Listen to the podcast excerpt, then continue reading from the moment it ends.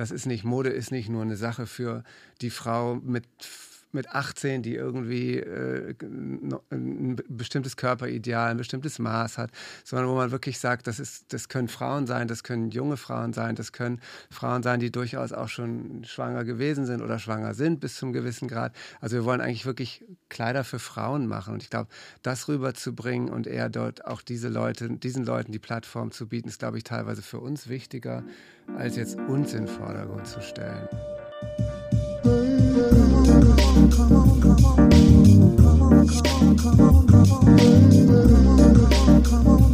Podcast, der Mode-Podcast.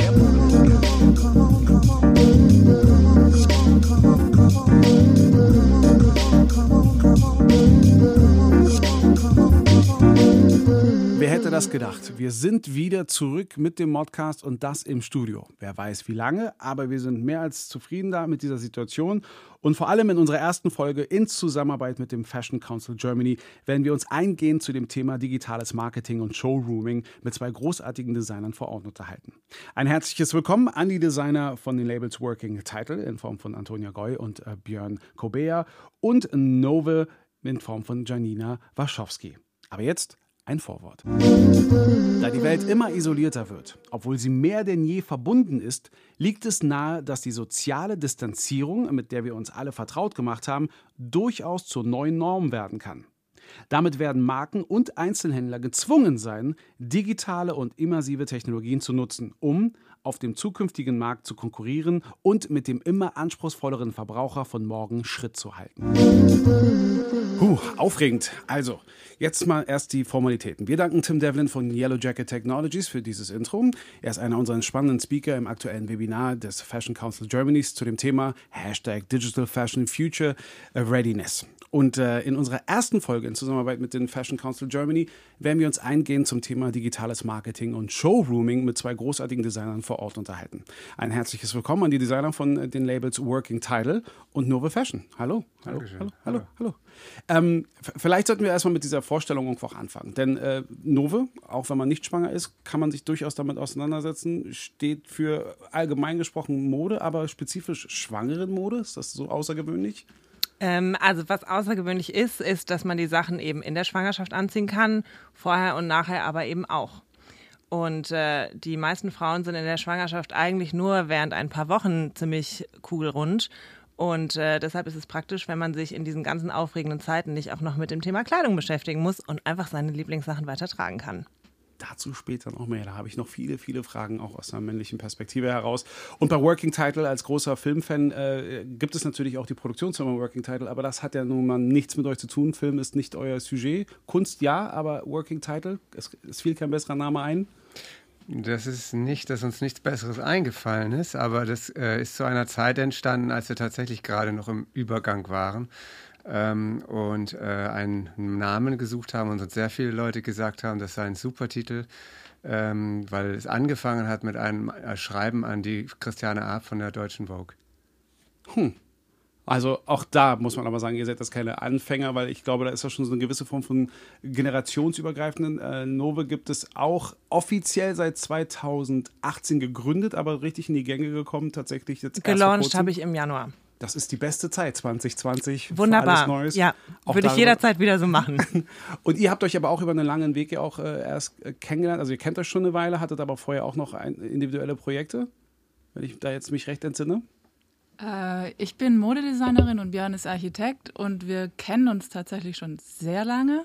Und ich bin diejenige, die eben schon vor langer Zeit äh, ein Label gegründet hat unter meinem eigenen Namen, Antonia Goy. Und wir haben 2018 jetzt Working Title gegründet, um eben diese Sustainable Fashion einfach einen neuen Namen zu geben. Und Björn und ich arbeiten aber schon seit, ja, seit 2010 zusammen.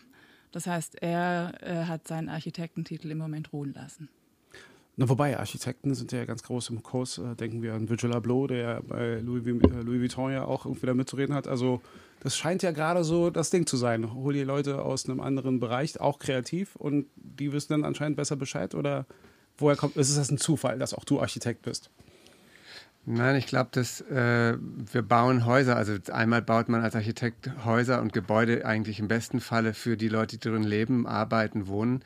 Äh, und im gleichen Falle bauen wir als Designer natürlich, als für Mode baut man im Endeffekt auch sein äußeres Zuhause und sein, äh, wo, wo man nach außen zeigt, wer man ist und im Inneren natürlich sich wohlfühlen soll und eigentlich auch äh, gut fühlen soll.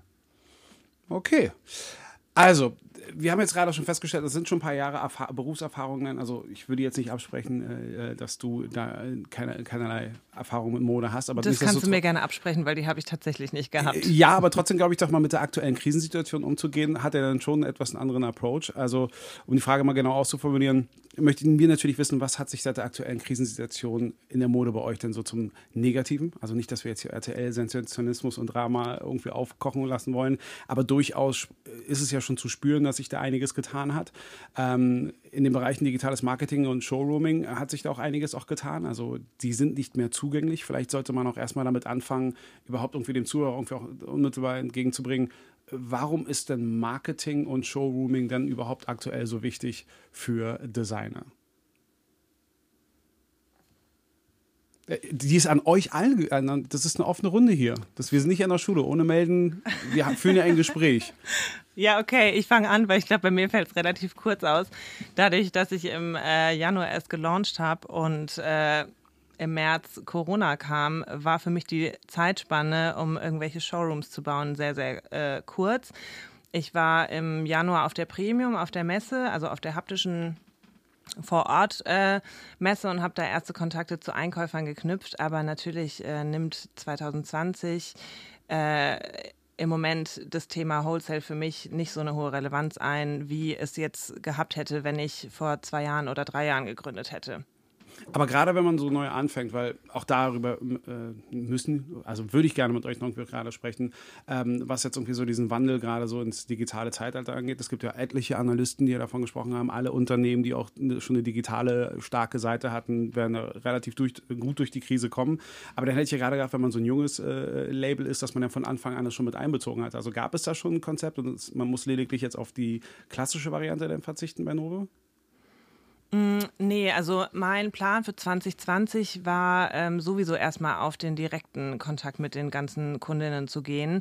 Ähm, einfach weil für mich das erste Jahr auch noch sehr stark Marktforschung ist. Also das heißt, mein Fokus ist gar nicht so sehr auf Wholesale dieses Jahr wie äh, auf dem Direct-to-Consumer-Markt. Äh, weil ich einfach merke, die Frauen wollen mit mir persönlich in Interaktion treten und äh, ja, die persönliche Beratung haben. Das heißt, bei mir im Moment ist eigentlich hauptsächlich der Fokus auf direkt. Klar, wäre schön gewesen, wenn es äh, sich zweigleisig entwickelt hätte, aber ähm, genau, das ist jetzt erstmal ein bisschen verschoben. Aber gerade was den persönlichen Kontakt angeht, dann bieten noch eben äh, soziale Medien noch irgendwie den, die besten Voraussetzungen dafür. Also dann äh, kann man doch nicht wirklich davon sprechen, dass wenn du eh gerade mehr so auf dieser ähm, also Jugend forscht, äh, äh, Ebene gerade bist, dann äh, war doch so dieses ganze Wholesale-Thema noch für mich, für dich ja dann gar nicht relevant von Anfang an. Also dann besteht doch dieser Kontakt schon oder mhm, also ist das noch nicht ausgebaut?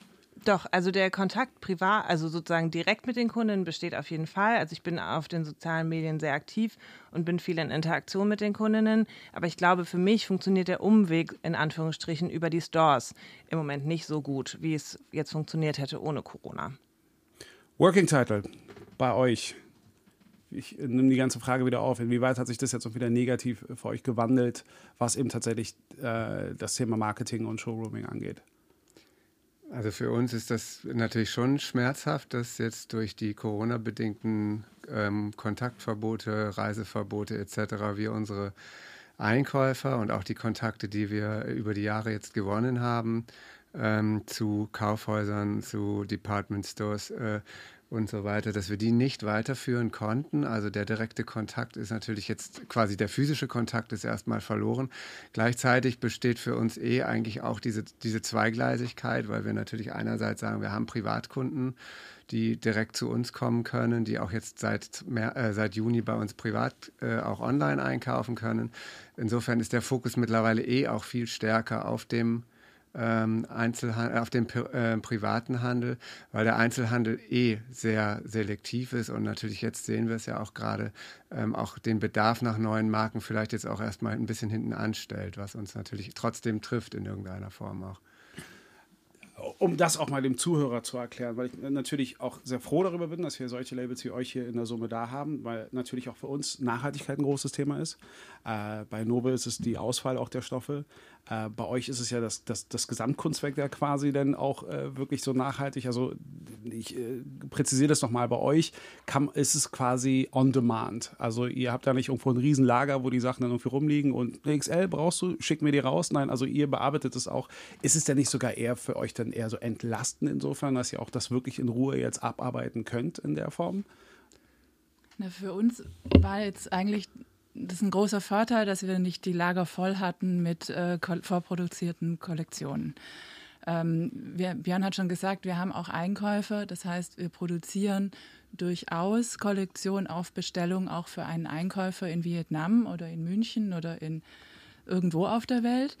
Ähm, da ist es uns gelungen, dass die ähm, unser Sustainable-Konzept insofern verstanden haben, dass sie gesagt haben, wir müssen die auch weiter quasi unterstützen, dass sie weitermachen können und haben die Kollektion komplett abgenommen.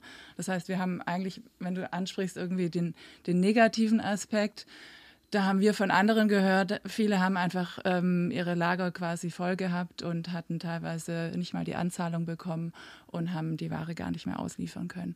Das ist uns ein bisschen durch einen Zufall, aber vielleicht auch dadurch, dass wir noch klein sind und wenige ganz intensive Kontakte haben, nur äh, ist es gelungen, dass, dass es komplett gut gelaufen ist.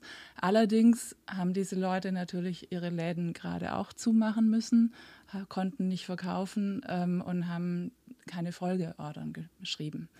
Das heißt, da kommt dann das Negative bei uns ins Spiel, dass wir ähm, ja jetzt mehr oder weniger nicht das Lager voll haben, aber auch nicht neue Sachen produzieren müssen, weil im Moment ähm, keine, kein Bedarf einfach war im, im Wholesale. Der Vorteil dieser Zweigleisigkeit bei uns ist, dass wir ähm, unsere äh, direkten Kunden trotzdem zum Teil sehen konnten in einzelnen kleinen Terminen, allerdings aber auch nicht in dem Maße, wie wir es geplant hatten. Das heißt, es ist ein bisschen, irgendeiner hat es gesagt mal, so ein bisschen so ein Winterschlaf, also wo man so ab und zu aufwacht und ein bisschen was weitermacht, sich viel fortbildet.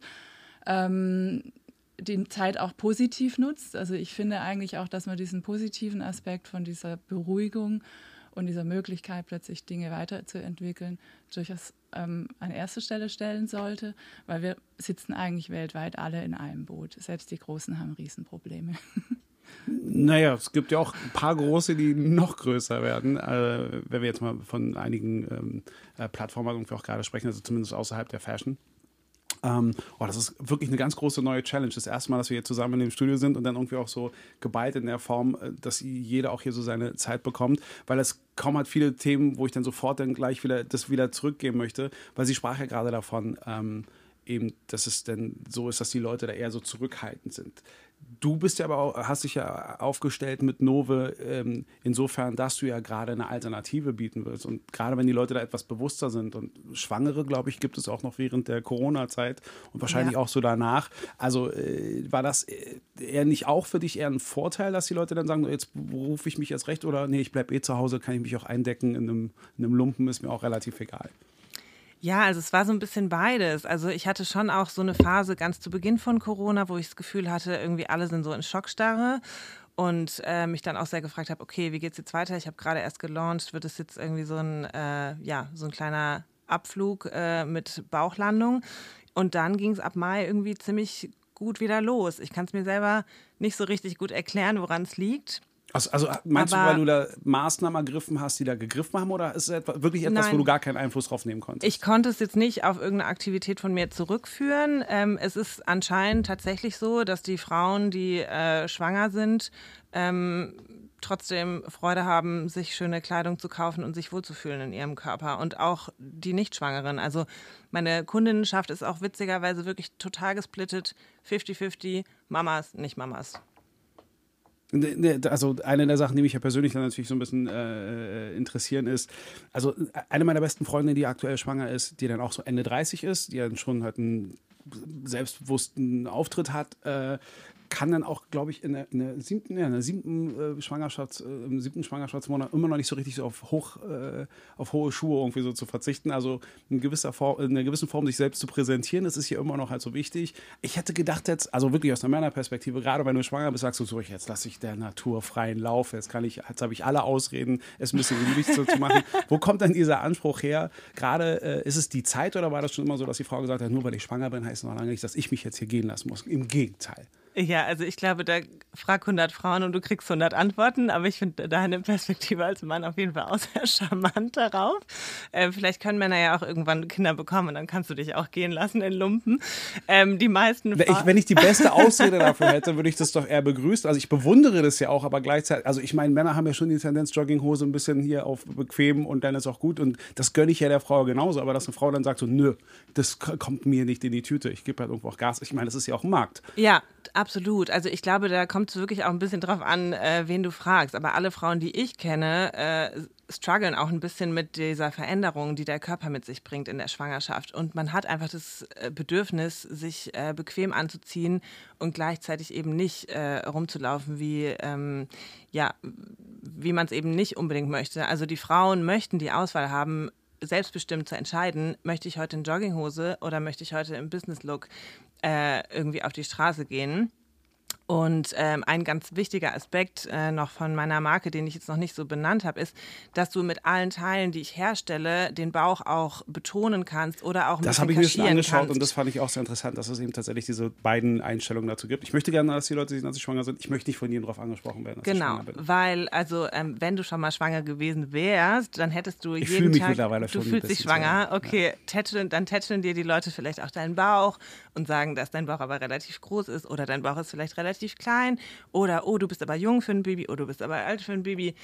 Oh, ähm, du isst, du solltest für zwei essen, oh, ist nicht so viel, ähm, mach dies nicht, mach das nicht. Ja, das habe ich schon mitbekommen, ja. Das äh, genau. und ist sehr das, unangenehm. Genau, und das ist einfach super unangenehm und ähm, ja, also man wird einfach so ein bisschen objektifiziert und äh, mit der passenden Kleidung kannst du einfach die Selbstbestimmung da wieder zurückgewinnen.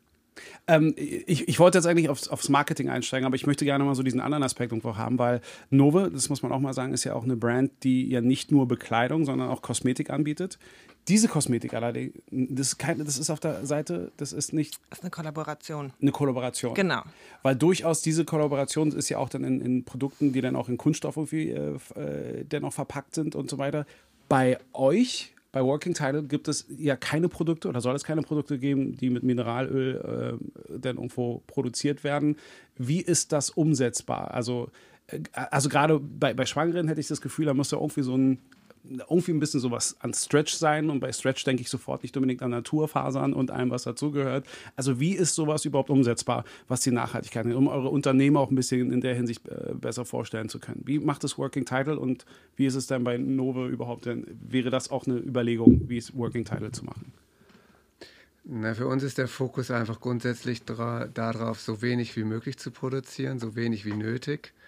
Ähm, und dazu gehört für uns natürlich auch, dass ein Produkt am Ende seines Lebenszykluses äh, entsprechend wieder in den Urkreislauf zurückgehen kann. Also wir im Endeffekt keine Verbundmaterialien nutzen, die in irgendeiner Form geklebt sind, etc. etc. Und dann fängt das natürlich an, worauf wir natürlich jetzt äh, äh, besonders Wert legen, eben auch als Designer wieder aktiv zu werden, nämlich zu gucken, was ist mit Materialien möglich, ohne auf das, was uns am meisten natürlich äh, oder mit am meisten interessiert. Und da ist auch der Vergleich zur Architektur, glaube ich, wieder ganz interessant, ohne Kompromisse zu machen, dass, dass das irgendwie nicht gut aussieht, sondern es muss funktional sein und es muss gut aussehen. Das sind für uns, die, glaube ich, die wichtigsten Maximen. Und da fängt man dann an, sich zu reiben und überlegt sich neue Lösungen. Und ich glaube, diese neuen Lösungen, das ist das, was, was äh, Mode eigentlich ausmacht. Also dieses, diese, diese, diese Innovation, die einfach dahinter steckt.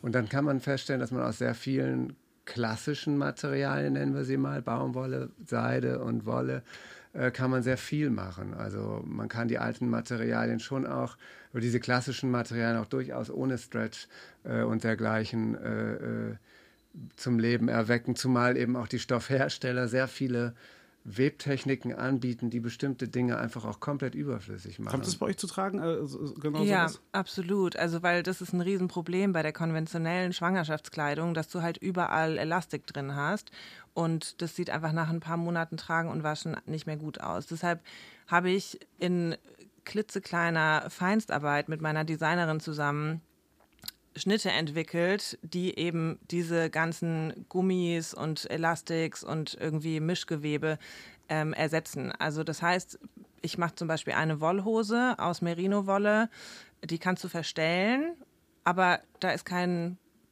in, in dem Sinne elastisches Material drin. Aber die Hose ist trotzdem verstellbar, einfach weil sie einen super ausgefeilten Schnitt hat. Macht ihr euch da nicht selbst einfach ähm, das Leben auch schwer und auch Selbstkonkurrenz. Also jetzt ohne jetzt andere Brands zu nennen. Also es gab ja auch schon mal so den Ansatz. Also ich, ich liebe ja auch so diesen Gedanken, etwas Zeitloses zu machen, inwieweit es dann überhaupt machbar ist, etwas Zeitloses zu erschaffen. Äh, parallel zu diesem Kurs, alles kommt ja auch irgendwie wieder zurück. Irgendwann kann man es ja auch wieder tragen. Weil die Problematik, die man dabei entsteht, gerade auf einem Wachstumsmarkt, ist ja dann doch die, wenn man etwas herstellt, was wirklich so lange haltbar ist, dann sieht man ja seine Kunden, nicht weil man sie nicht gerne hat, aber dann schon eine Weile eher nicht, weil die ja dann lange Zeit zufrieden sind. Also Mhm. Nee, doch, ja, nein. Beid, alle schütteln hier den Kopf, sehr gut.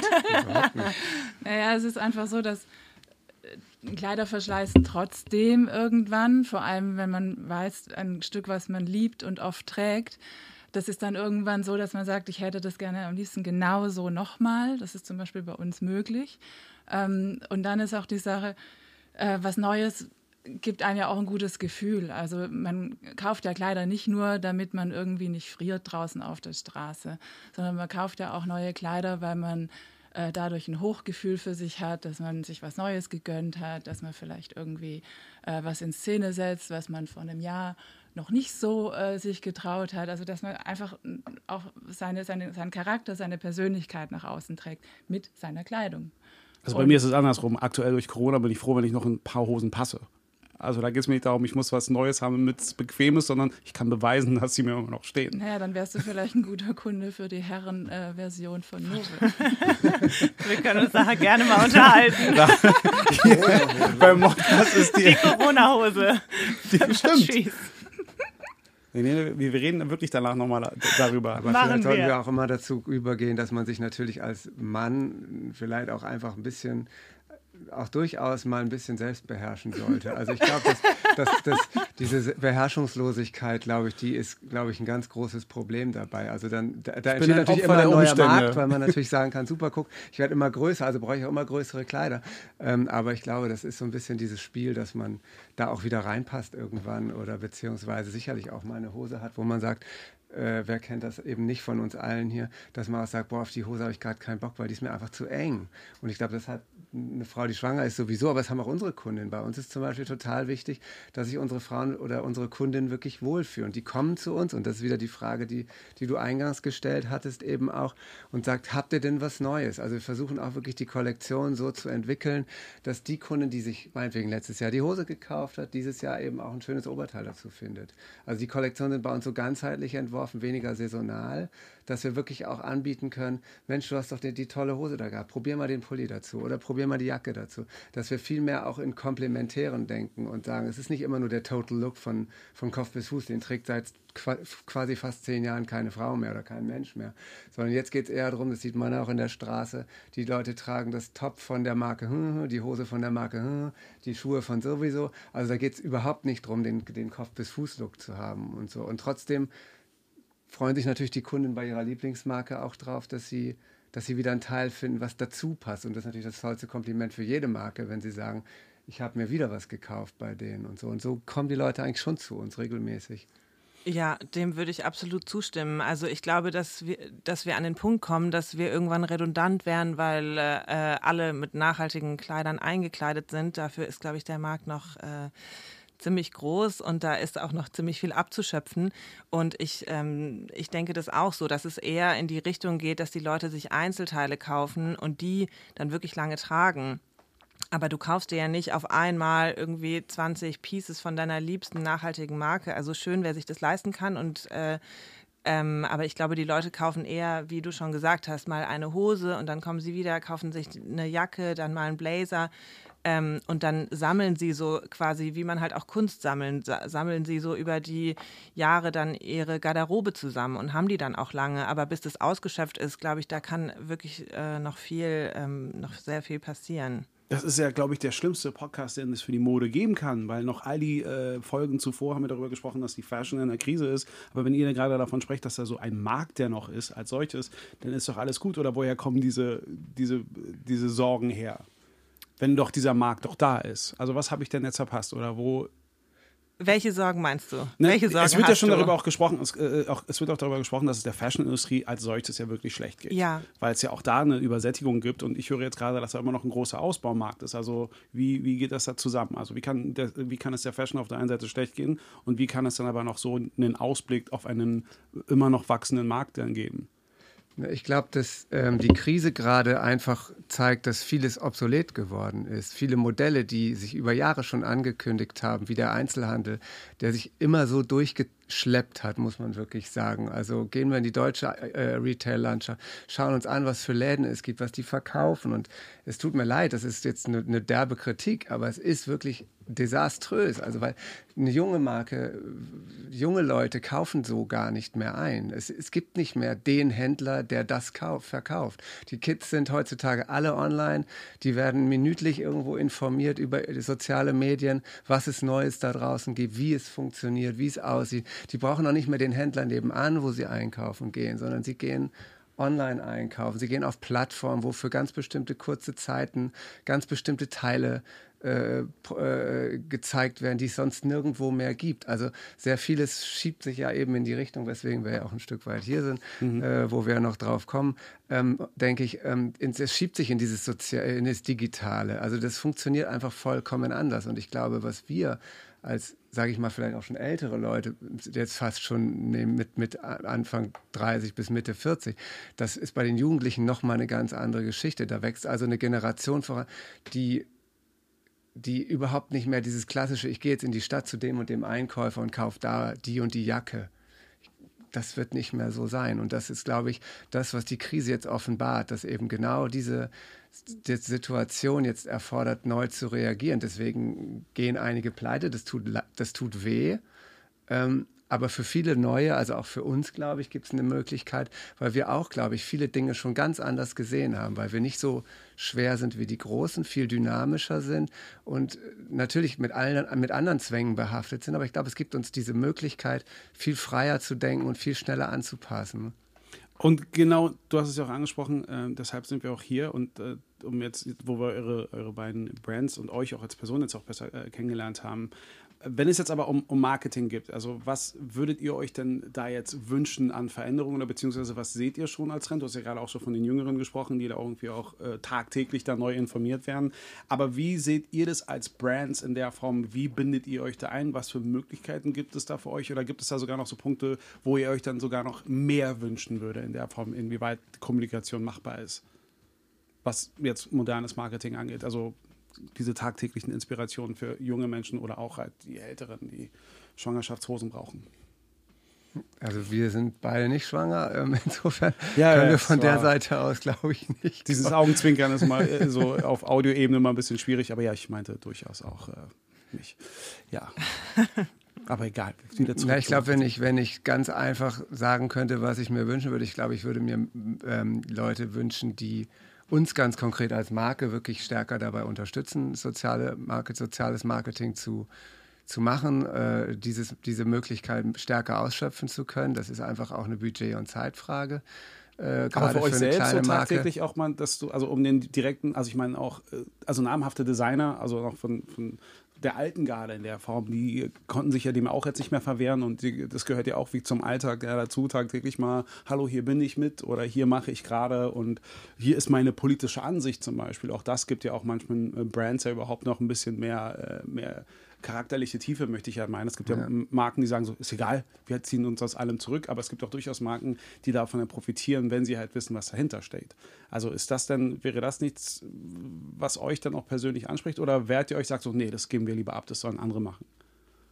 Ist es nicht schön, wenn man euch persönlich besser kennt, wenn man mehr darüber erfahrt, was euch motiviert, äh, eure, eure Brand auf die Beine gestellt zu haben, um nachhaltig zu denken und all diese ganzen Geschichten? Das könnt auch am, im Zweifel ihr als Brand oder als Persönlichkeiten hinter den Brands doch immer noch am besten als jede Agentur, die sagt, hey, das ist gerade so angesagt, das macht ihr auch. Also nee, das machen wir auch nicht. Ich glaube, es geht schon sehr stark darum, was wir auch vorhaben, glaube ich, unsere, unsere wirklichen Kunden sprechen zu lassen in gewisser Hinsicht. Also auch wirklich zu sagen, ähm, dass es nicht wir sind. Natürlich sind wir diejenigen, die es moderieren, die es vorgeben. Wir machen die Designs, wir äh, sorgen dafür, dass das entsprechend aussieht. Aber ich glaube, das, was, was total wichtig ist, ist eigentlich die Community zu zeigen, die Leute, die das eigentlich konsumieren sollen und weniger stark darum, dass es jetzt eben auch Models sind, sondern dass man auch wegkommt von so Rollenbildern, dass man den Leuten auch zeigt, hey, das ist nicht Mode, ist nicht nur eine Sache für die Frau mit mit 18, die irgendwie äh,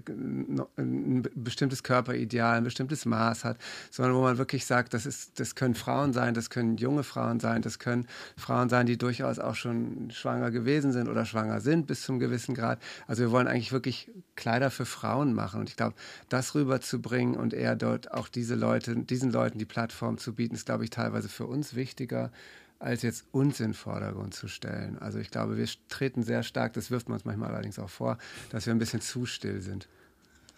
Naja, das ist halt auch ein Job, ne? Also diese, diese ganzen äh, wirklich hochwertigen Bilder zu produzieren, die man, äh, die dann auch der Marke entsprechen, äh, das macht man auch nicht einfach so aus dem Handgelenk. Und wenn man eine kleine Firma ist, ähm, dann fehlt da manchmal einfach auch die Zeit. Aber ist das nicht aber auch schon so wieder ein bisschen so ähm, so äh, rückwärtsgewandt, einfach so, wenn man von hochwertigen Bildern spricht. Also wir kennen es ja noch irgendwie diese hedonistische Zeit der 80er Jahre, wo es halt irgendwie die tollsten Werbung gibt mit den größten Filmregisseuren, die alles so auf Hochglanz produzieren. Also ich sehe das ja so, ich sehe da so Parallelen zum Beispiel so zu Food Porn und ich tatsächlich fühle mich am meisten angesprochen von, von, von Bildern, die auch wirklich mehr der Realität entsprechen. Nicht mehr so dieses Hochglanz-McDonalds-Bild, so sieht der Burger eigentlich aus. Und dann kriegst du das Ding halt in dieser Papierfolie und ist dann eklig. Und dann gehst du tatsächlich dann lieber so zum handgemachten Burgerladen und so, wo dann alles auch dasteht. Und mit Bekleidung ist es ja genau das Gleiche. Die Haptik, der, der, der Umgang damit, das ist ja auch das, was den Unterschied macht. Also im Gegenteil, ich glaube, dass es gar nicht mehr um das Hochwertige, sondern um das Authentische geht. Auch ein ziemlich oft genutztes Schlagwort. Ja, nur trotzdem braucht man natürlich Zeit und auch äh, Ressourcen, um diesen Content herzustellen. Also gerade dieses immer mehr, immer mehr muss ja irgendwie bedient werden. Und es darf natürlich in diesem mehr und mehr eben diese, trotzdem dieser Content nicht fehlen. Also mhm. wenn ich jetzt meine, ich muss alle zehn Minuten irgendwas posten, ist ja trotzdem die Frage, äh, schaffe ich damit einfach erstmal nur Lautstärke, aber eigentlich sage ich nichts. Oder ist es nicht sinnvoller, glaube ich, äh, dass, es man, dass man einfach auch erstmal die Bedeutung dessen, was man trotzdem sagt, was man trotzdem rausbringt, überlegt, äh, als alles nur zu posten und am Ende zu sagen, ups, das hätte ich vielleicht jetzt nicht sagen sollen äh, oder sowas. Wir erleben es ja auch häufig, dass, dass Marken völlig in ihrem Twitter, in ihrem sonst was waren, auch in die völlig falsche Richtung laufen und am Ende feststellen, das war, das war alles andere als, dann, äh, als, als für die Marke. Es war natürlich ein Buzz, aber der war Wir möchten uns bei so der Community entschuldigen. Es tut uns leid. Natürlich genau. stehen wir für diese Werte und das und ja. Okay. Genau, und das ist, glaube ich, das, worüber man wirklich ganz, ganz stark nachdenkt, worüber wir auch stark nachdenken. Also das natürlich auch zu sagen, was will man darstellen, wie viel. Und da, glaube ich, muss man einfach, für, muss jede Marke für sich selbst überlegen, was der richtige, was der richtige Standpunkt ist. Aber gerade das ist doch auch Fashion, wenn irgendwie darüber gesprochen wird. Also ich meine, wie oft war jetzt schon bei Melania Trump irgendwie tatsächlich das Outfit irgendwo relevant, ob sie jetzt nun mit einer Jacke rumrennt, wo drauf steht, mir doch egal quasi, oder wenn sie auf irgendeinem äh, High-Media-Event dann irgendwo auch ist mit einem Greenscreen-fähigen äh, Kleid oder so. Äh, das sind ja auch, auch so, ein bisschen lebt es ja auch von diesen Fehlern und so. Also ich meine, nobody is perfect. Also im Gegenteil. Ja, ich glaube, mein das Problem wollen ist, die Leute ja auch sehen. Mein Problem ist nicht unbedingt immer so die Fehler, die ein Unternehmen macht. Mein Problem ist meistens dann so mit dem Umgang mit dem Fehler, wo sagt, oh, Hauptsache die Leute sind wieder ruhig und statt einfach mal wirklich ein hartes Statement zu machen. Aber es ist jetzt nur meine persönliche Sicht der Dinge. Wenn ich jetzt, ups, äh, wenn ich jetzt gestern mal wieder so diese, irgend so ein Gossip-Format mir angeschaut habe, wo wieder darüber verhandelt wurde, dass halt bestimmte Influencer nicht mehr von den Unternehmen supported werden, weil das Verhalten dann nicht irgendwo mit ihnen äh, so im Einklang wäre und nicht so. Das finde ich schon ein bisschen widerlich, weil ein bisschen ist es ja wie eine gute Ehe in guten und in schlechten Zeiten. Dann erwarte ich eher so, wir diskutieren es zusammen aus, wir arbeiten dran und nicht so, oh, wir lassen dich fallen, weil du entsprichst nicht unseren Verkaufsideal, äh, äh, unseren Werten. Also Also ich finde, ihr solltet euch, also ich möchte das nicht zur schlagen, aber ich persönlich liebe das, wenn es eben Persönlichkeiten hat, die auch mit ihren Ecken und Kanten, gerade in Zeiten von Diversity, dann gehören auch Menschen mit Fehlern auch meines Erachtens dazu in diesem Gesellschaftsbild. Ja, ich denke, was du sagst, ist total wichtig. Ich meine, du hast ja auch vorhin gefragt, was ist sozusagen unser Vorteil gegenüber auch den Großen, die ein bisschen unbeweglicher sind. Und ich denke, das ist genau der Punkt, eben diese Transparenz und auch diese Hyper-Personalization auf eine Art und Weise, dass die Leute sehen, die Leute, die hinter dem Label stehen, stehen eben genau für die Werte, die das Label oder die Brand irgendwie auch vertritt. Also das ist was, was ich zum Beispiel super stark merke, dass die Leute Nove und meine Person Janina immer gar nicht äh, trennen. Also sozusagen, ich bin Nove und Nove ist Janina. Und ähm, alles, was ich irgendwie privat mache und wie ich, wie ich mich verhalte, zahlt auf die Brand ein und umgekehrt. Und, ähm, und ich denke, das ist bei euch ja sicherlich genauso. Ich meine, ihr lebt, ihr habt die Marke gegründet, ähm, weil ihr auch diesen Lebensstil oder diesen Way of Life irgendwie äh, ja auch selbst verkörpert. Also ich meine, ihr fliegt wahrscheinlich auch nicht jedes Wochenende nach Mallorca ähm, oder, oder irgendwo, jettet irgendwo hin und, ähm, und geht den Kudamm hoch und runter und, und geht shoppen als Hobby. Ähm, sondern lebt ja auch selber so die Werte eurer Brand. Und ich glaube, das ist so was ganz Wichtiges, was wir auch als kleine Labels als absolute Chance und Vorteil gegenüber den Großen haben, weil wir eine Transparenz garantieren können, die große einfach nicht können, weil viel zu viele Leute dranhängen und viel zu viele Subunternehmen und viel zu viele Lieferanten und Lieferanten und Lieferanten und Lieferanten. Deshalb ist es ja auch so wichtig, dass es so Lieferkettengesetze jetzt gibt, die äh, von auch einem Berliner Label, ich weiß nicht, ob ihr Lisa Jaspers kennt, die da sich so sehr Sie hatten ja schon als Gast hier. Das ah ja, super, genau. Ja, ich empfehle genau. jeden äh, auch regelmäßig Podcast zu hören. Nein, also wie gesagt, genau. also Nachhaltigkeit ist, ein, Nachhaltigkeit ist wirklich ein langes, äh, ist wirklich ein, ein wichtiges Thema für uns. Und da haben wir riesen Vorteile als äh, kleine Brands, weil wir eben flexibler sind, persönlicher agieren können und äh, auch transparenter sein können. Na, was auch sehr wichtig ist, ist ja der persönliche Kontakt. Und da versuche ich jetzt mal so die Brücke auch so zum Showrooming irgendwie so zu bekommen. Also wie gesagt, ähm, ich glaube, vielen Leuten ist gar nicht mehr wirklich so bewusst, wie wichtig so ein Showroom ja auch ist. weil ja auch da persönliche Kontakte entstehen. Und das jetzt nicht nur mit Influencern, das ist, hat sich einfach noch zu ergeben. Auch mit der Presse fliegt man ja schon durchaus einen persönlichen Kontakt. Ich weiß ja nicht, wie es ihr seht. Ich bin jetzt nicht so der größte Zoom-Fan äh, als solches. Also ich finde es ja gut, dass es gibt. Ich habe mir immer so was gewünscht, dass man auch äh, virtuell miteinander kommuniziert, aber das Gelbe vom Ei ist es ja noch lange nicht. Ähm, wie sieht es denn jetzt für euch aus? Also äh, wird es den Showroom in der Zukunft dann noch so geben oder was gäbe es denn zur Alternative zwischen viele Menschen an einem Ort und, und nur noch virtuell über, über Zoom. Habt ihr euch da auch schon mal so Konzepte über, überlegt, so wie ihr eure Kunden oder der nicht nur der, der Kunde, der es selbst trägt, sondern auch Kunden, die es dann irgendwie wiederverkaufen auf ihren Plattformen und so weiter und so fort, äh, eure Produkte näher bringen kann. Gerade eben, wenn es darum geht, es auch mal zu fühlen, ist das mir zu rau, ist mir das zu weich, ist es angenehm zu tragen? Ich glaube, die, die, äh, es geht nichts über das Haptische. Das wird auch nach wie vor so bleiben. Ähm, sicherlich kann man, muss man neue Formate finden, wie man mit den Kunden und auch den Einkäufern in Kontakt tritt. Für uns in Showrooms jetzt erstmal eine schöne Geda äh, äh, Geschichte gewesen, um äh, Kontakt zu hochwertigen Einkäufern, die unserer Marke eben entsprechen, zu knüpfen. Da haben wir äh, ziemlich gute Kontakte mittlerweile. Ähm, auch wenn es jetzt schwierig ist für die und das jetzt alles auch nicht so ganz einfach ist nach dem ersten Mal, weil man braucht halt eine Weile, bis man sich kennenlernt und dann wirklich auch derjenige sagt, ja, auch ich mache das jetzt versteht, und das dann auch genau die beobachten einen jetzt. Und jetzt wissen sie, okay, was gut für uns ist, ist, dass wir diese, diese Kontakte jetzt schon haben. Das heißt, wir sind sozusagen auf deren Radar, wenn es natürlich gar nie passiert ist bisher, dann glaube ich, wird es ganz schön schwierig, weil die Problematik schon ist, das Private, das Persönliche mitzuerleben, die, die Sache zu, anzufassen, zu gucken und auch nochmal das ganze Bild zu sehen. Und das ist über online, glaube ich, für einen Einkäufer wahnsinnig schwierig. Denn man muss sich ja vorstellen, die Leute kommen in einen Raum, kriegen eine ganze Kollektion gezeigt, haben vorher vielleicht schon mal ein paar Bilder gesehen, ähm, und dann geht es aber trotzdem darum, die Auswahl zu treffen, zu schauen, was gibt es da noch für Größen, was ist das mal. Das kann man natürlich online machen, aber dieses wirklich dieser allererste Kontakt, wenn die Tür aufgeht und da steht der Einkäufer von, was weiß ich, einem tollen Einkäufer, äh, von einem tollen Kaufhaus und man begegnet ihm zum ersten Mal, das ist auch eine ganz besondere Atmosphäre, weil man natürlich dann plötzlich merkt, wie ist der drauf, was, wonach guckt der, wie tickt der und das ist wahnsinnig wichtig. Da kriegt man so viele Feinheiten die man in der Zoom-Konferenz nicht, nicht mitbekommt. Man kriegt ja häufig auch in Zoom-Konferenzen den Moment, dass man denkt, so, da würde ich jetzt gerne kurz was sagen, aber bis ich das Mikro angemacht habe, ist schon zu spät.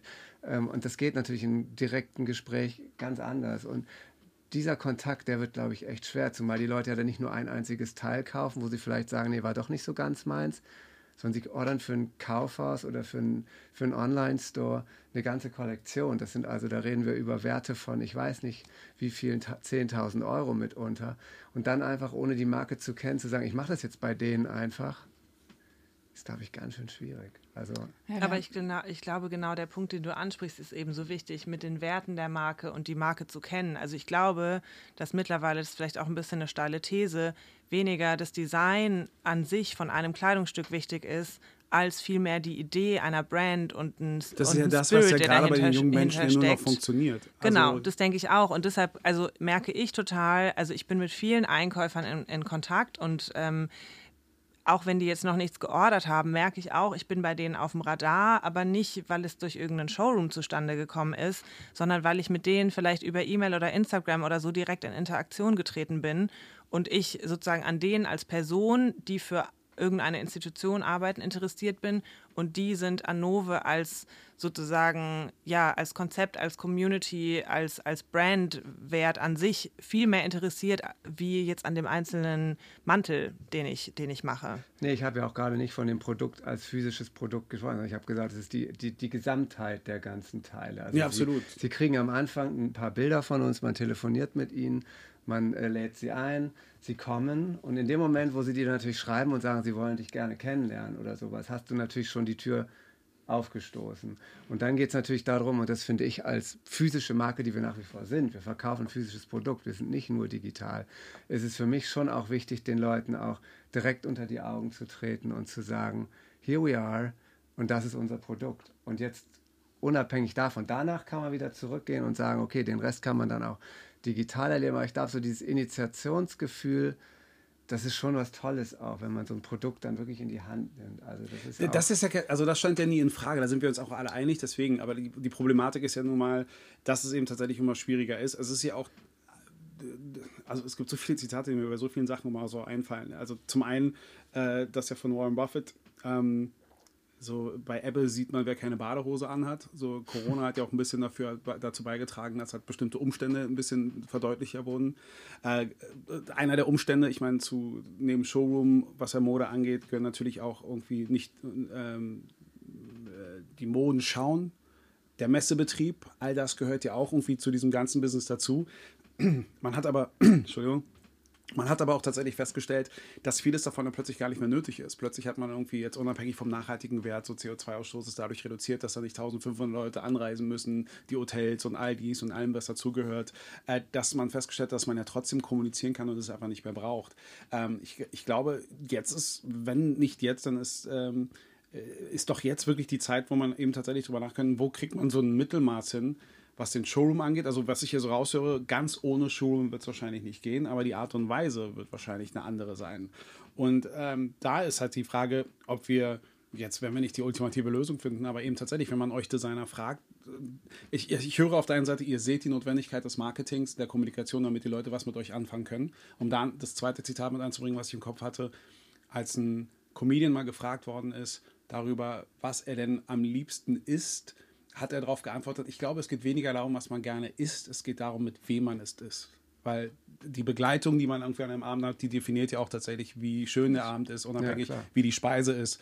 Und dann sind wir wieder bei der Wichtigkeit, wie weit Social Media oder all das auch wichtig ist, irgendwo ein, ein, ein, eine Verbindung zu seinem äh, Kunden, äh, Gast zu bekommen, mit dem man sich ja zusammentut und der auch wirklich davon überzeugt ist, okay, das ist die Brand, ich unterstütze das sind die Ideen, die ich mag, ich mag die Persönlichkeiten dahinter.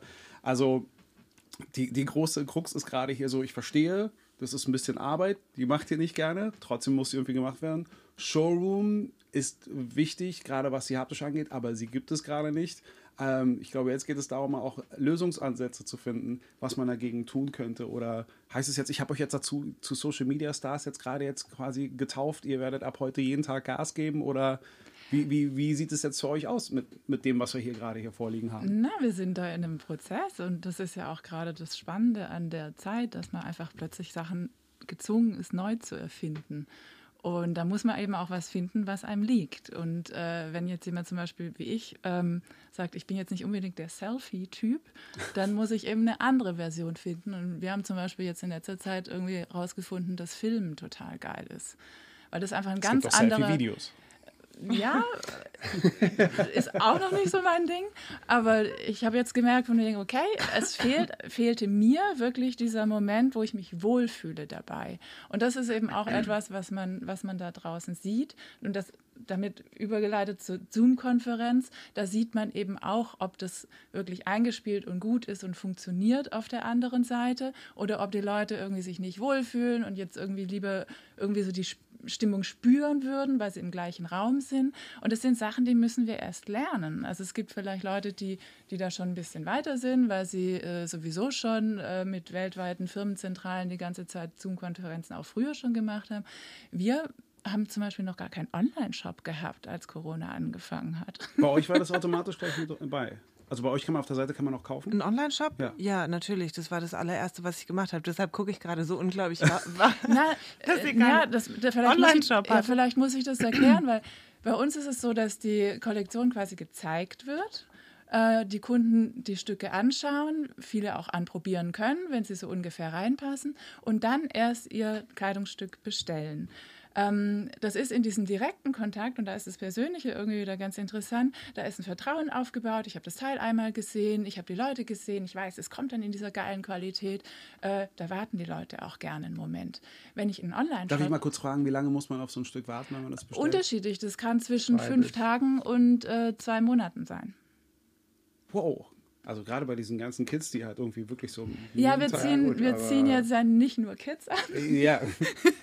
die, die sind wir dann vielleicht, da sind wir dann vielleicht auch eher bei den kleineren Teilen, also die eben jetzt vielleicht nicht ein handgenähter äh, Double-Face-Mantel ist, wo der Stoff irgendwie in Italien erst gewebt werden muss. Ähm, ich erkläre es ja eben, um zu sagen, warum bei uns ein Online-Shop jetzt auch nicht das allererste war, was wir initiiert haben ähm, in, in, in dem ersten Jahr, wo wir quasi an den Markt gegangen sind weil dieser persönliche Kontakt für uns einfach wichtig war. Wie reagieren die Leute auf, auf unsere Kollektion? Funktioniert es, dass sie bestellen? Sind sie zufrieden damit? Also wir haben null Retouren. Ähm, jetzt haben wir einen Online-Shop seit Juni. Ähm, der ist natürlich in der Zeit gestartet, der, äh, wo man sagen kann, naja, wenn du ihn vorher noch nicht hattest und du nicht beworben hast, ist es natürlich auch eine ganz schön eine harte Aufgabe. Ähm, wir haben einigen Traffic da drauf, verkaufen auch ein bisschen was. Ähm, aber da, da sind wir jetzt einfach irgendwie am entwickeln. Also wie das, wie das quasi wirklich auch für uns eine Plattform werden kann, wo die Leute uns genauso vertrauen, wie wenn sie uns im Showroom getroffen haben. Showroom bedeutet eben auch unser Showroom hier in Berlin, wo die Leute hinkommen können und uns und die Kollektion quasi sehen können. Ich, ich, hätte, ich hätte jetzt mal eine kühne Idee. Also jetzt einfach, die möchte ich mal hier so hier in den Raum schmeißen. Ähm, dadurch, dass ich ja kein Label habe, dadurch, dass ich keine Brands habe, auch Sachen, die ich irgendwie so beobachte. Also mittlerweile, man kriegt ja auch eben dank so Social Media alle vier Jahreszeiten wirklich an einem Tag auch wirklich hin. Weil irgendwo ist ja irgendeiner irgendwo auf dem Planeten, wo das halt so und so ist. Deswegen tue ich mich manchmal wirklich schwer mit diesen ganzen saisonalen Produkten als solches. Worauf ich hinaus will, gerade wenn man wie bei euch, ähm, denn äh, wenn man auf sein Teil jetzt zwei Monate wartet, dann ist man vielleicht ja wirklich schon eine Season ja schon offiziell ja dran vorbei, sondern man kauft es ja, weil man dieses Teil für sich persönlich haben möchte. Ähm, wäre das aber nicht eine Möglichkeit für die Industrie selbst, wenn man Abstand nimmt von diesen, auch gerade in Zeiten von Fast Fashion, wo es ja fast gefühlte 53 Saisonwechsel gibt irgendwie im Jahr und so weiter und so fort. Wäre das nicht vielleicht eine Möglichkeit, auch mit moderner Technologie in der Form, sich mal wirklich so mal Piano zu machen und auch wirklich so eben die Produkte zu produzieren für diese Kundschaft, die sie auch irgendwo haben will? Worauf ich hinaus will, ist, wenn man sich von dieser ganzen saisonalen Sache halt irgendwo auch löst. Dann könnte man tatsächlich auch über diese Showroom-Idee auch vielleicht in, in, in, einem anderen Kontext nachdenken, dass es nicht nur eben saisonal ist, dass es diese zwei Schichten gibt, wo sich dann alle so sammeln und da jetzt wird gekauft wie wild und ich will die neuesten Trends nicht verpassen und so weiter und so fort, sondern eben tatsächlich, dass man auch wirklich ähm, Kalender miteinander anpassen kann. Also ich meine, alle namhaften äh, Tech-Unternehmen arbeiten ja daran, wie man ja Zeit effizient auch besser nutzt, dass man auch wirklich weiß, so ich bin in der Stadt, weißt du, dass ich dann da bin, dies und jenes, dass man da Termine vielleicht irgendwie auch so einhakt und so mit ein bisschen Freiraum, diese halbe Stunde, wie man sich verquatscht und so weiter und so fort, auf persönlicher Ebene. Wäre das nicht vielleicht auch eine Möglichkeit, einfach auch mal das, das, das Pferd ganz anders aufzuzäumen und mit diesen Tech-Unternehmern drüber nachzudenken, wie man solche Terminkalender irgendwo machen kann, weil dann könnte auch wie lange auch Corona jetzt bedingt ist äh, und unser Problem ist oder nicht, die Möglichkeit zu haben, eben tatsächlich auch die Gruppen auch minimaler zu halten und sich auf das Wesentliche, auf das Produkt zu halten. Wäre das nicht mal ein Gedanke, den man so vielleicht haben sollte? Ja, dafür gibt es ja auch schon Apps. Also ich habe zum Beispiel im äh, Juni einen Showroom gemacht, ähm, der quasi nur bei Appointment war und da waren auch äh, noch drei andere Labels beteiligt und da gibt es Apps, da kannst du quasi die Kalender synchronisieren und die Kunden, das könnten ja dann auch die Einkäufer sein, können sich Termine buchen und es wird dann bei allen äh, angeglichen, dass sozusagen die Slots dann bei allen geblockt sind und es sich sozusagen optimal organisiert. Das gibt's schon.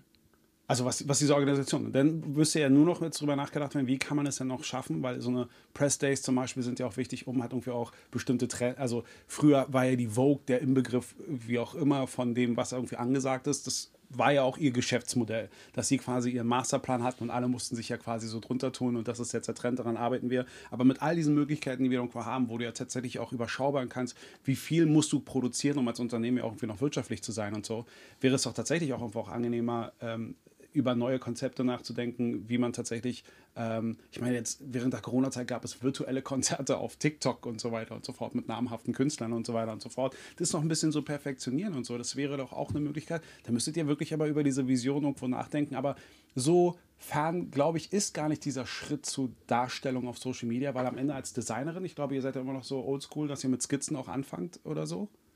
Und ich meine, letzten Endes kann man auch genau das auch als, als Skizze verstehen, was Social Media angeht, weil du siehst doch sofort bestimmte Ideen, wo Leute darauf reagieren oder nicht und kannst du vielleicht sich selbst auch nochmal äh, auch inspirieren lassen von dem, was da irgendwo auf einen zukommt. Ja gut, aber das machen wir ja auch. Also ich glaube, das hm. machen wir ja alle. Also ich glaube, man probiert immer und wenn man sagt, das funktioniert nicht so, dann kann man so einen Post entweder löschen oder sagt, okay, der war dann halt nicht, dann schiebt man halt den nächsten Tag, äh, das nächste nach. Also ich meine, das ist ja wirklich, glaube ich, die, die die Gnade von Social Media und von diesen ganzen Kanälen, dass man einfach auch mal ausprobieren darf. Natürlich auch mit Fehltritten.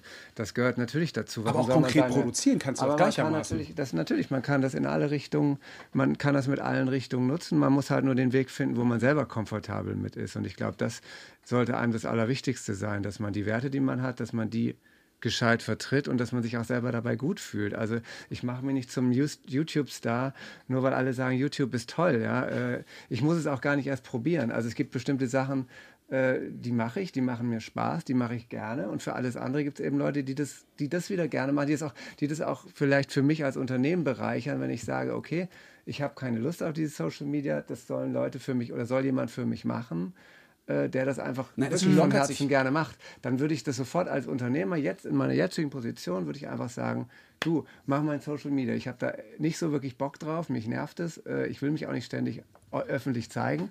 Äh, das und das sind meine Vorstellungen davon. Lass uns das entwickeln. Das machen wir auch gerade, weil wir einfach sagen, wir sind jetzt nicht so unbedingt die Typen, die jetzt Bock haben, sich an jeder Ecke so zu fotografieren. Nein, aber das glaube, musst du ja auch gar nicht. Wir so, produzieren, wir so produzieren es halt so, wie wir Bock haben und so, wie wir das machen. Nein, ich glaube, ja. genau, ich glaube, da ist auch, aber da ist auch tatsächlich so ein kleiner Denkfehler, auch gerade was irgendwie so YouTube-Star-Dasein und so weiter anzeigt. Das kriege ich ja jeden Tag auch aufs Neue irgendwo auch mit, wenn ich jetzt zum Beispiel als, äh, äh als, als, als erfahrener Moderator zum Beispiel dann immer in Verhandlungen irgendwo drehe, wenn es irgendwie einen Job geht, dann wird es gar nicht mehr darüber verhandelt, so, denn es meistens steht mehr im Vordergrund, was meine Social-Media-Reichweite dann angeht, als wirklich meine Erfahrung als Moderator auf ja, Aber ist das nicht schon wieder ein, ein ganz schlimm. großes Problem bei der ganzen Geschichte? Jein, jein. Wird jetzt nur nach, nach Zahlen und nach ja, Nummern nein, geordnet? Nein, absolut. Da muss man sich ja wirklich fragen. Das ist leider wirklich so. So kaufen auch die Einkäufer, weil die Einkäufer sagen, der hat 20.000 in Instagram, da bin ich voll bei, der hat nur 1.000. So what? Also gehe ich doch ja, mit aber da bin, ich, da, bin ich ja, da bin ich ja vorbei dir, worauf ich ja hinaus will, ist aber, dass es ja aber auch so diesen anderen Trend dazu gibt, dass es ja durchaus auch Unternehmen gibt, die auch verstehen, mir ist es auch egal, ob jemand wenn, wenn er zwei Millionen Follower hat, aber unter diesen zwei Millionen demografisch gesehen kein einziger, kein einziger Kunde für mich ist, dann sind zwei Millionen irrelevant.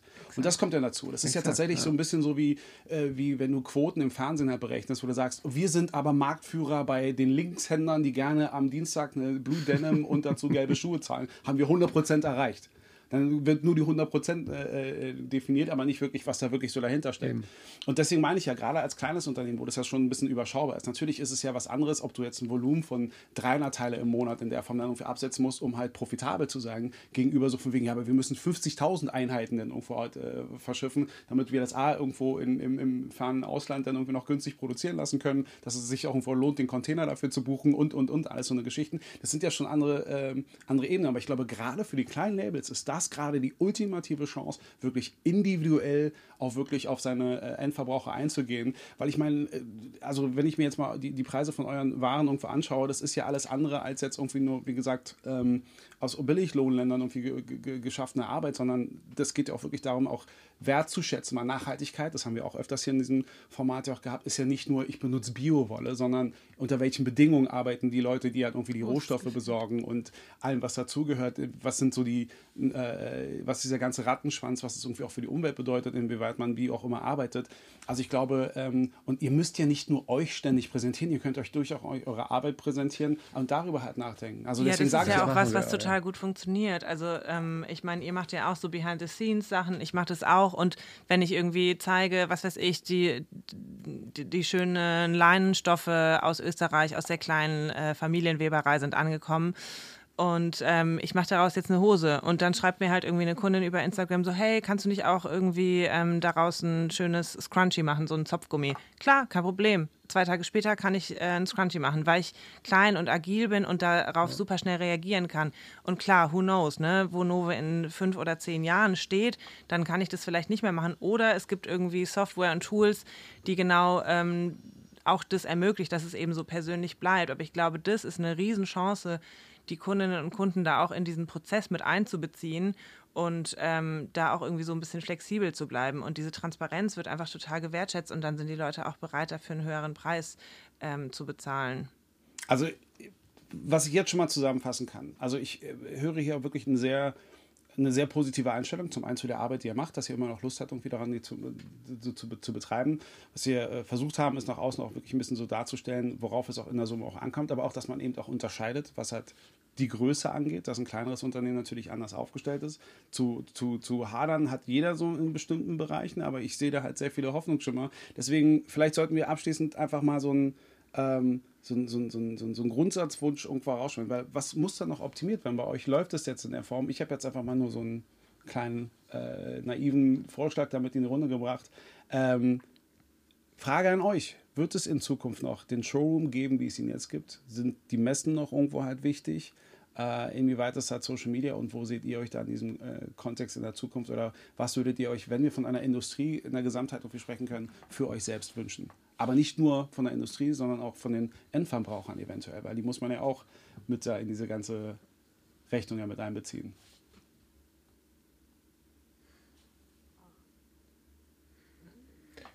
Schwierige Frage. Also danke, danke. Ganz schwierige Frage gerade. Muss ich gerade wirklich passen kann ich gerade nichts zu sagen. Also du hättest ja gar keine Wünsche, also oder von Doch, ich habe Wünsche, aber ich finde die, die Frage gerade für mich, ich muss das verdauen gerade. Ich bin noch in einem Punkt, wo ich gerade überlegen muss, was ich, ich dazu... Ich glaube, man kann es auch nicht einfach so hintereinander beantworten, weil es sind einige Teile drin, die, die uns überhaupt nicht betreffen. Also Messe zum Beispiel haben wir schon schon mit unserer früheren Marke, äh, glaube ich, vor acht Jahren haben wir gesagt, Messe ist durch. Okay, das ist schon mal ein Statement. Ja, aber das weil, ist schon mal ein Statement. Weil das für uns einfach nichts gebracht hat äh, und wir dann für uns beschlossen haben, obwohl wir, ich weiß nicht, wie viele Einladungen und super Angebote später noch bekommen haben. Wir haben gesagt, es bringt uns nichts, wenn wir irgendwo sitzen und warten, dass womöglich unsere Kunden uns finden, beziehungsweise neue uns entdecken. Das hat einfach nicht funktioniert. Und deswegen, das ist jetzt zwar eine Antwort auf, auf einen kleinen Teil deiner, deiner, deiner Frage, aber äh, ich habe jetzt die anderen fünf, glaube ich, nicht mehr. Ja, aber, das, aber gerade aber gerade, gerade, mit dieser, mit dieser schwierigen Aufstellung der Frage stelle ich auch wirklich dar, was, was die Krux ja auch wirklich da ist. Aber ich finde das ja schon gut, wenn man so partiell, wir haben ja nicht nur eine Person hier sitzt, sondern mehrere mit unterschiedlichen Labels, die aber trotzdem irgendwie auch den, den gleichen, äh, das gleiche Jobspektrum irgendwie haben. Deswegen ist das durchaus eine absolut, also jede Antwort von euch ist die richtige Antwort, weil okay. sie von euch daher kommt. weil ihr eine Orientierung, ne, ihr gibt ja eine Nein, Orientierung. Man hätte ja jetzt gerne irgendwie so eins nach dem anderen abgearbeitet gearbeitet, aber das da, fällt mir jetzt ehrlich davon gesagt aus, dass wir hier eine Lösung. Ist, hier ging es nicht darum zu sagen, so hier ist die Lösung, so wird es jetzt gemacht, sondern hier geht es ja wirklich darum, auch anderen Leuten. Ich finde, gerade was man hier im Modcast hat, finde ich es super, wenn halt irgendwie Labels sich auch selbst präsentieren kann, dass man die menschliche Seite dann irgendwo auch sieht, dass auch die Menschen dahinter sind und nicht immer so nach Adam Riese geht es so und so, so muss es auch funktionieren. Ähm, und, und gleichzeitig aber auch, äh, dass Leute, die auch in eurer Situation sind, glaube ich, für die ist es manchmal auch schon sehr bekräftigend zu wissen, ah, ich bin nicht der Einzige, der so denkt. Weil viele denken ja viele, ich muss, ich muss, ich muss, ich muss, Internet muss ich machen, weil alle das andere auch machen, aber so für sich halt rausfinden kann. Und deswegen war mir das auch am Anfang wichtig, euren, euren zwischenmenschlichen Part auch einigermaßen vorzustellen, wie eure Labels auch funktionieren, dass man das ungefähr versteht. Dass ich nicht sauer bin, wenn ich bei euch anrufe, ich hätte gerne einen, äh, einen Golf 3 in, in, in Schwarz Metallic bestellt und ihr sagt, können wir den nicht abliefern, dann kann ich nicht sauer sein, weil das ist nicht euer Metier. Das muss man ja auch irgendwo mal einfach mal verstehen. Und äh, deswegen war, erwarte ich von euch keine Grundsatzlösung, sondern ich möchte nur von euch als, als Persönlichkeiten, als Labels einfach mal eure, äh, euren Input haben, was das angeht. Und dass Messen für euch schon gar kein Thema mehr ist, ist schon mal ein starkes Statement. Ist ja kein Anti-Message-Statement, sondern es ist halt bei Working Title ist Messe kein, kein genau. Thema.